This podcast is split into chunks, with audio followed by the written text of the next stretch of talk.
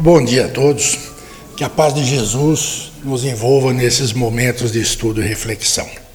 Originalmente, a palestra que foi realizada quarta-feira pelo Miguel Sardano deveria ser repetida hoje, mas devido à impossibilidade dele permanecer em Campinas, ele é de Santo André, já está bastante idoso, veio acompanhado de um casal mais jovem dirigindo, então realmente ficaria muito difícil ele voltar a Santo André, voltar a Campinas, ele não pôde atender ao nosso convite de repetir.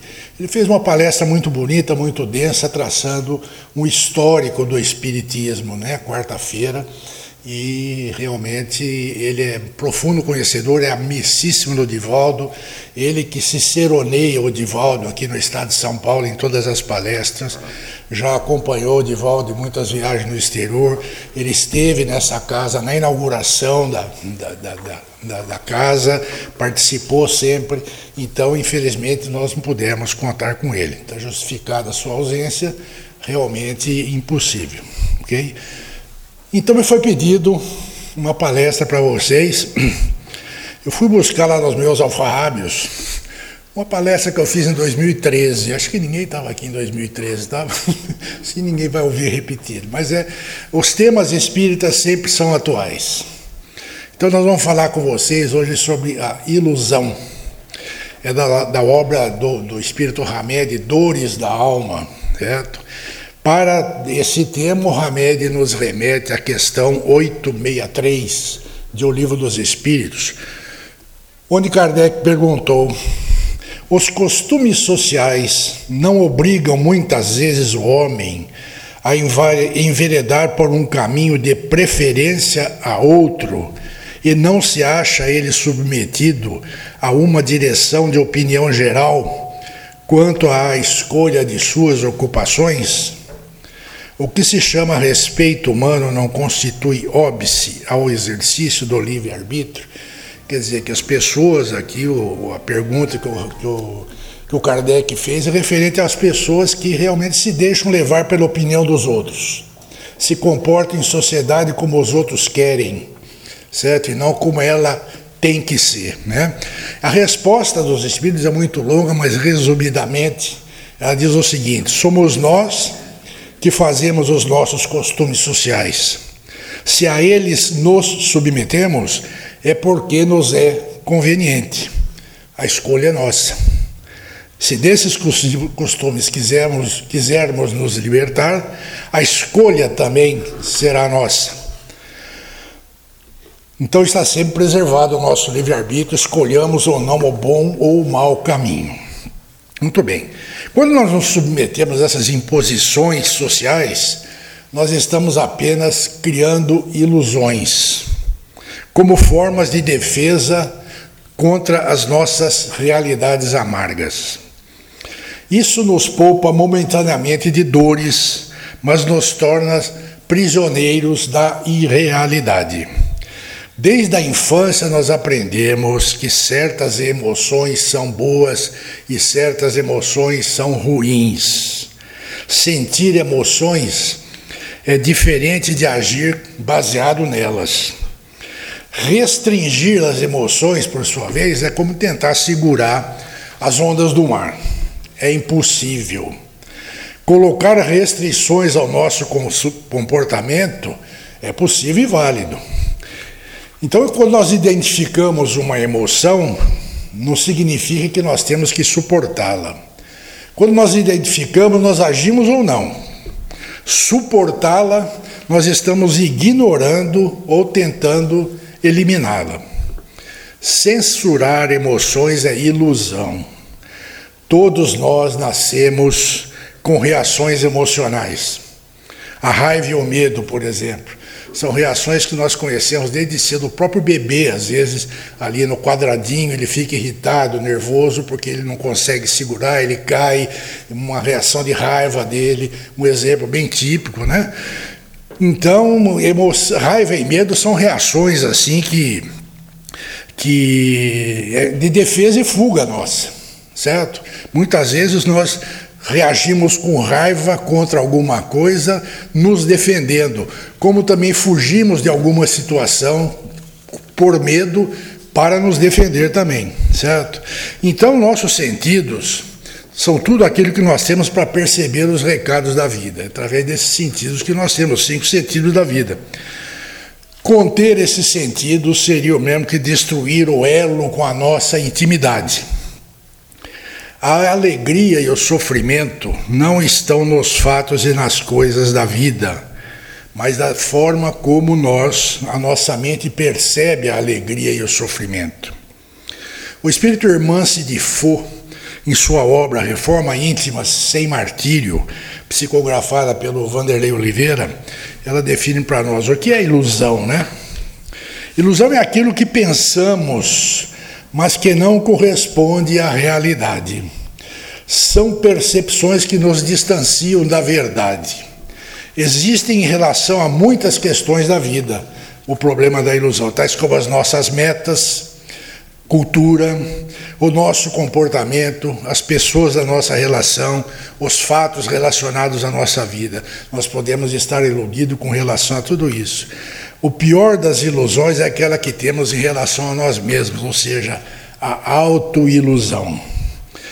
Ilus, as ilusões decorrem das nossas, das nossas limitações em perceber a natureza desses sentimentos que criam ou determinam os nossos raciocínios. Na matriz das nossas ilusões, o que nós vamos encontrar? Carências, desejos, culpas, traumas, frustrações, ou seja, todas as tendências e inclinações que formam esse subjetivo campo das emoções humanas.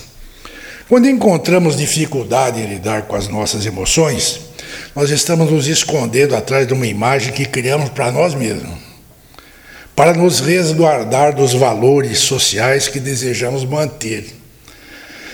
Ou seja, nós criamos um eu ideal para atenuar o nosso sofrimento de sermos o que somos e não o que gostaríamos de ser. O iludido foge de si mesmo. A autoilusão é aquilo em que queremos acreditar sobre nós, né? Mas que não corresponde à realidade do que verdadeiramente somos. Ou seja, é aquilo que pensamos que somos e desejamos que os outros creiam sobre nós.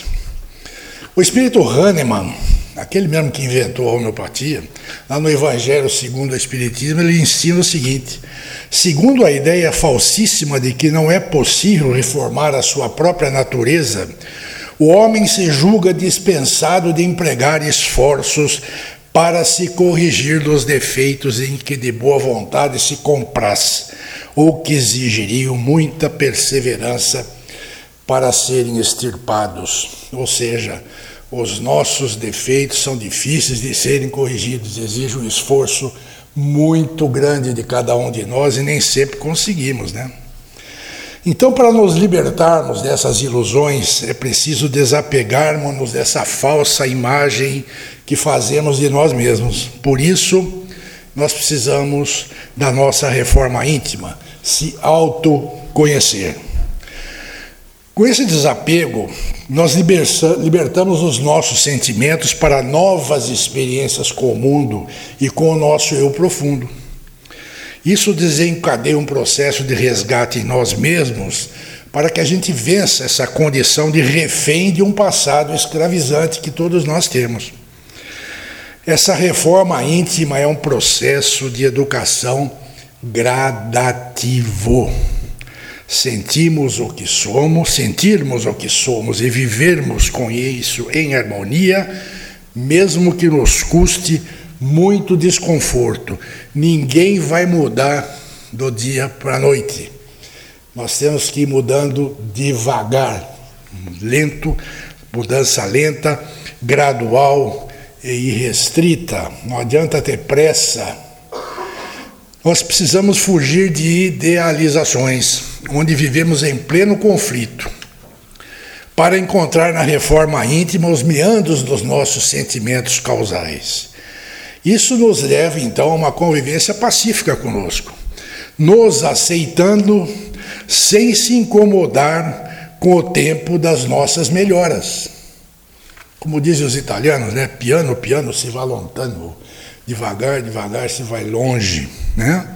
O processo de desilusão custa sorver o fel da angústia de saber quem somos realmente e carregar o peso do sacrifício de nós cuidarmos dessa personalidade nova que começamos a cultivar. Por mais doloroso que isso seja, é preferível experimentá-la enquanto encarnados do que ter que purgá-la depois na vida espiritual. O doutor, lá na cidade de Uberaba, foi é, construído no, no, acima do, do, do, hospital psiquiátrico de lá uma, é, um hospital no plano espiritual chamado Hospital Esperança, pelo irmão Mazanufo Alves. Ele foi solicitado pela espiritualidade maior a construir esse hospital espiritual. É um hospital enorme. Ele, ele é, tem a forma de um, de um catavento olhado de cima, só que ele tem cinco pás. Né? No centro tem uma estrutura onde está toda a estrutura do hospital de, de conferências, de salas, de, de, de, bibliotecas e tudo mais. E saindo desse central existem então cinco lâminas, em vez de quatro pazinhas, como tem um catavento, tem cinco. Cada uma dessas pás tem sete andares, cinco para plano de luz, dois relacionados com o umbral, onde as pessoas, os espíritos são resgatados no subsolo 1, estão trazidos depois para o subsolo 2, para depois passar para o plano de luz. É um hospital muito grande. Na década de 1930, fim da década de 30, 1940, começo, chegou ao Hospital Esperança um emissário de Jesus, um espírito de luz, procurando pelo Dr. Bezerra de Menezes, que trabalhava na época no hospital. Ele vinha com a missão de Jesus para o Dr. Bezerra, que ele organizasse num dos pavilhões, num andar inteiro, o que ele chamava de pavilhão dos cristãos visionários. O que significava isso? Que fossem internados para tratamento psicoterapêutico nesse andar todos aqueles cristãos que se julgam porque frequentam os seus templos religiosos, seja o espírita, católico, evangélico, seja o que for, as pessoas acham que frequentando, estando todo dia, fazendo obras, estão isentas de corrigir as suas vidas. Eles se julgam já em santidade. Então eles desencarnam iludidos por essa santidade que não têm. Então, eles quando chegam no plano espiritual, né? Aquele desencarne, né? Purgar na vida, ele chega lá quando nós ficamos livres do corpo, que, a, que o espírito fica pleno de consciência do seu passado, ele vê que ele não é santo, que ele não realizou nada, nada, nada na última encarnação de bom, e ele vai ter que fazer um recomeço. Ele vai ter que partir de um ponto que ele parou, certo? Então, ali na, na, na, na obra, é, na, na, obra Livros de Esperança, da irmã Cid que, é, que é relatado isso, é, esses espíritos depois dão depoimentos, depois do seu tratamento psicoterápico, depoimentos dolorosos realmente, que eles viram que realmente eles pararam uma encarnação se julgando santos, visionários, certo? Então, eles têm, ali tem depoimentos de, de, católicos, de evangélicos, de espíritas, certo? Depoimentos dolorosos realmente, porque eles reconhecem que eles vão ter que recomeçar. Muito bem, esse espírito que veio como emissário de Jesus talvez tenha sido o mais visionário dos cristãos que passou pela humanidade. Vocês imaginem que ele levou 17 séculos para se redimir dos seus erros desde o ano 33 até 1600 e tanto, quando ele morreu na última encarnação, queimado vivo. Por quê? Ele errou lá no começo, na Idade Média ele estava metido ainda nas fogueiras, na condenação das pessoas consideradas hereges, né, que eram mortas nas fogueiras, tudo em nome de Jesus, fazendo isso em nome de Jesus, em nome de Deus e ele se redimiria na sua última encarnação, no final do século XVII, Sendo queimado vivo, ele conta, ela conta essa história, aliás, que na última encarnação esse espírito estava reencarnado como mulher, Joana d'Arc. Né? Esse espírito se reencarnou como mulher na sua última encarnação. Ele foi queimado vivo para quitar o débito de ter colocado gente na fogueira ainda, iludido. O nome do espírito que procurou o Dr. Bezerra é Judas Iscariotes. ok? Por isso o pavilhão recebeu o nome dele, pavilhão Judas Iscariotes, pavilhão dos cristãos visionários. Certo? Então, a gente não pode estar iludido quando se desencarna. Jung, o grande psiquiatra suíço, ele diz que só aquilo que somos realmente tem o poder de nos curar. É uma questão de aprender a ser, dizia ele. Jesus ensinava, né? Vós sois deuses, tudo o que eu faço, podeis fazer e muito mais. Porque Jesus sabe que todos nós vamos evoluir e vamos chegar à plenitude, então podemos fazer o que ele faz, certo? Claro. Então, a, a irmã se nos propõe alguns exercícios para nós desapegarmos das nossas ilusões. Primeiro, fazer as pazes com as nossas imperfeições. Todos somos imperfeitos, então vamos ficar em paz com elas, tá bom? Todos erramos, né? precisamos corrigir o que erramos, reconhecer. Abandonar os padrões fixos e aprender a se valorizar a respeito. Descobrir as nossas singularidades e vivê-las com gratidão. Todas as vezes que nós descobrimos coisas boas em nós, vamos viver com gratidão isso, porque nós temos coisas boas a fazer, a doar e tudo mais. Coragem para descobrir os nossos desejos, tendências e sentimentos. Autoaceitar-se por meio do perdão. Nós temos que nos perdoar, certo? Não adianta ficar levando culpa. Erramos, erramos, vamos para frente. Vamos corrigir. Não vamos errar mais. Vai e não faça, não peque mais para que pior não te aconteça, ensinava Jesus. Então é preciso munir-se de informações sobre as naturezas das nossas provas. Por que, que nós passamos por, por uma série de, de inconvenientes na vida, de doenças, de, de, de, relacionamentos e tudo mais? Não é à toa. Nada acontece por acaso. Ah, por que comigo, né? Por que, que aconteceu isso comigo? Por que eu fiquei doente? Por que tive um filho defeituoso? Porque isso tem razão. Nós temos que aceitar o nosso passado. Então nós temos que ouvir com muita atenção aquilo que se passa à nossa volta. Dominar o perfeccionismo, nutrindo a certeza de sermos falíveis, que sermos falíveis não nos torna inferiores em hipótese alguma. Somos todos falíveis, né? precisamos corrigir, não nos iludir. Valorizar efetivamente as nossas vitórias, quando nós vencemos um obstáculo, quando nós sentimos que nós mudamos alguma coisa no nosso íntimo, valoriza isso. Agradeça a Deus, a Jesus, por essa valorização. Então, descobrir as nossas qualidades, acreditar nelas, colocá-las a serviço da meta do nosso crescimento. Santo Agostinho, lá no Evangelho segundo o Espiritismo, ele fala que a própria destruição, que aos homens parece o final de todas as coisas, é apenas um meio de se chegar pela transformação a um estado mais perfeito, visto que tudo morre para renascer e nada sofre o aniquilamento. Tudo está criado no universo, não existe nada a ser criado. A inteligência suprema criou tudo, no universo todo. Lavoisier nos disse: na natureza nada se cria, nada se perde, tudo se transforma.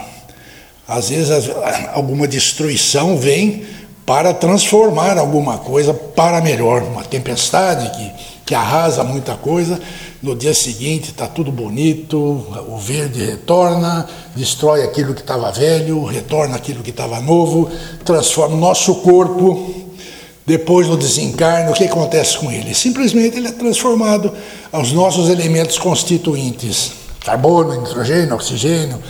Tudo isso se decompõe, se reúne na natureza, se combina novamente e os elementos químicos continuam aí. O espírito que é eterno, ele que não se modifica nunca. Né? Então tudo precisa ser é, destruído para renascer novamente. A irmã Sidifo nos, nos, nos destaca um negócio interessante, que é aquilo que nós devemos cultivar conosco mesmo, que é a nossa amizade com o homem velho. O que significa isso? A eficácia do trabalho que nós temos que fazer para a nossa renovação depende do encontro harmônico com nossas mazelas, que normalmente a gente deseja ignorar, né? Aceitar-se é ter coragem de olhar-se para si mesmo, né? Aceitação é diferente de conformismo com o mal. Aceitar é admitir para nós mesmos as nossas limitações com a finalidade de estudá-las e transformá-las. Aceitar imperfeições é muito diferente de aceitar erros. Nós costumamos seguir normas lidas aqui e acolá, né? Lemos livros, revistas, palestras, assistimos palestras, tudo mais. Mas o importante é sermos as normas em nós mesmos. Descobrirmos isso em nosso mundo singular e inigualável.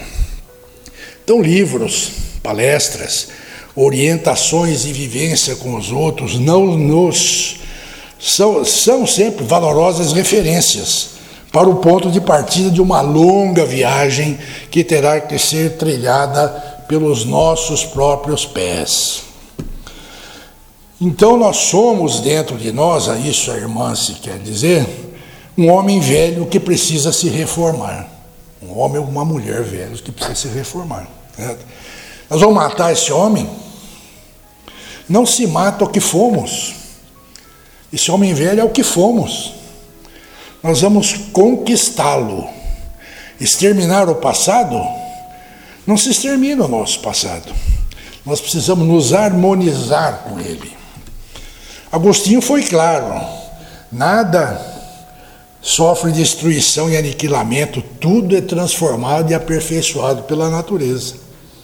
A batalha humana para a instauração, instauração do bem em si mesmo é tão grande que Paulo, o apóstolo dos gentios, a resumiu assim: Porque não faço o bem que quero, mas o mal que não quero, esse eu faço.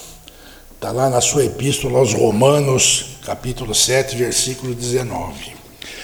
Na medida que nós vamos caminhando nessa trilha do autoconhecimento, nós vamos adquirindo uma paz íntima, domínio mental, que são eficientes, eficientes antídotos contra o adoecimento da nossa vida psíquica. Como isso é um processo longo, nós podemos usar duas medidas profiláticas muito práticas que Jesus foi claro no seu ensinamento: vigilância e oração. Veja bem, vigiar e orar, não orar e vigiar como muita gente fala, é vigiar e orar. Não adianta orar se não tiver vigilância, certo? Vigiar e orar. A função do vigilante, de nós nos vigiar, não é atacar, é uma função preventiva. Comunica à nossa volta que algo está errado e que não está à mercê das ocorrências. Quem vigia o faz que algo não o surpreenda nem o agrida. Vigilância na reforma íntima significa, então, estar atento ao inimigo, aquele que pode nos causar prejuízo. Quem que é esse inimigo? O nosso homem velho. Vigiar o inimigo, no entanto, não é abatê-lo, é a maneira pacífica de vigiá-lo é conquistando esse homem velho que tem dentro de nós, transformando-o. E só vamos conquistá-lo demonstrando para ele a inviabilidade da guerra. Fazendo fortes os nossos novos valores, para que esse homem velho se sinta impotente, incapaz de ser mais forte do que nós estamos nos transformando no momento. Portanto, a vigilância e atenção para com esses movimentos inferiores da nossa personalidade, que é o nosso homem velho, né? é o estudo sereno das estratégias desse homem velho. Isso requer muita disciplina. Aí, vem, aí sim vem a oração, que é aquele momento sagrado da mente no despertamento das forças superiores, que é a busca que a alma se abre para o bem e se fortalece. Cumpramos, portanto, o nosso dever de sairmos das ilusões castradoras para o autoconhecimento libertador. Dever, vigilância, oração, são balizas seguras para talharmos o homem novo, mesmo sob a escaldante temperatura das nossas velhas angústias, que já nos acompanham muitas vezes há milênios. Né? Então, encerramos trazendo para vocês um ensinamento de Santo Agostinho também, lá na questão 919A do Livro dos Espíritos ensina o divino, o, o insigne mestre da codificação.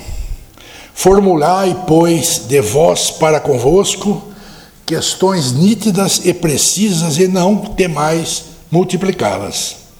Justo é que se gastem alguns minutos para conquistar uma felicidade eterna.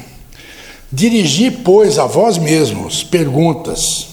Interrogai-vos sobre o que tendes feito e com que objetivo procedesses em tal ou tal circunstância. Sobre se fizeste alguma coisa que, feita por outrem, censuraríeis. Sobre se obrastes alguma ação que não ousaríeis confessar. Perguntai ainda mais: se aprovesse a Deus chamar-nos neste momento, Teria que ter, nós teríamos que temer o olhar de alguém ao entrar no mundo novo dos espíritos, onde nada pode ser ocultado, sem ilusões, sem sermos visionários. Muito obrigado pela presença de todos, que a paz de Jesus seja convosco. Bom final de semana a todos.